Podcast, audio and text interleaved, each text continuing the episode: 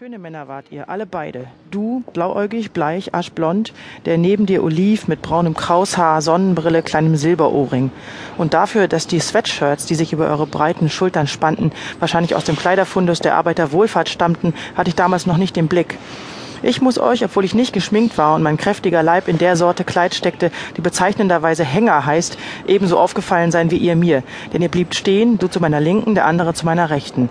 Na, Mausepuppe, wohin geht's? sagtest du. So schleppend deutlich, dass ich einen Moment lang dachte, du hättest schon drei, vier Biere getrunken.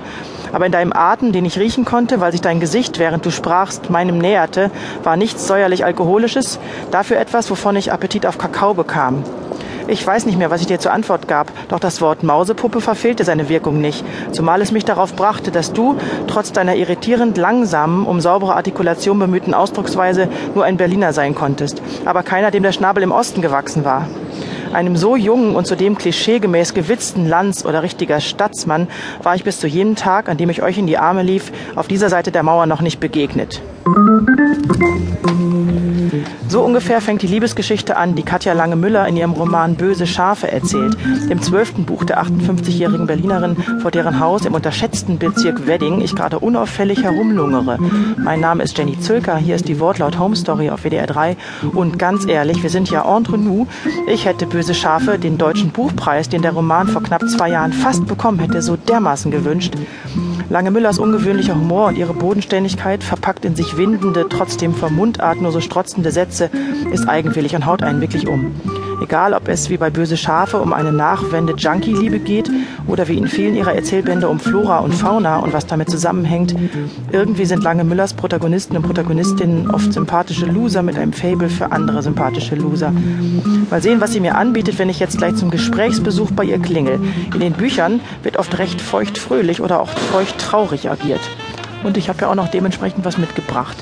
Stehe vor ihrem Haus, wie gesagt, im Wedding und es wird ja überall gebaut, aber das ist ein wirklich ganz schickes und schniekes und würde sagen komplett fertig gebautes Haus.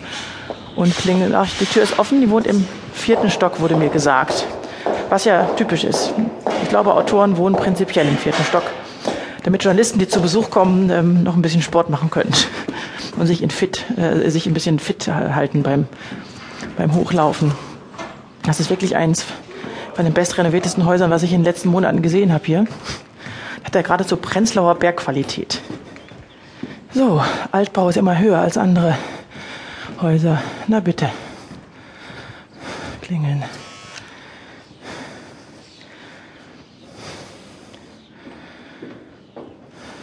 Hallo? Hallo, ich bin schon oben. Ah. Hallo. So, na dann. Guten, Zöger, guten Tag. Gleich mal eine Pumpe angestrengt hier beim Hochlaufen. Ja, ja, das glaube ich. Das trainiert aber auch enorm Ja. den Wadenmuskel. Ja, nee, ich habe da gar nichts Den gegen. braucht man ja.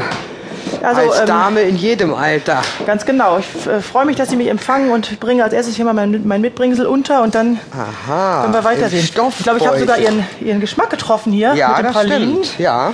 Weil den stehen noch andere. Und das dachte ich, ich wollte nicht so eine große Flasche Auch mitbringen. eine feine Sache, ja.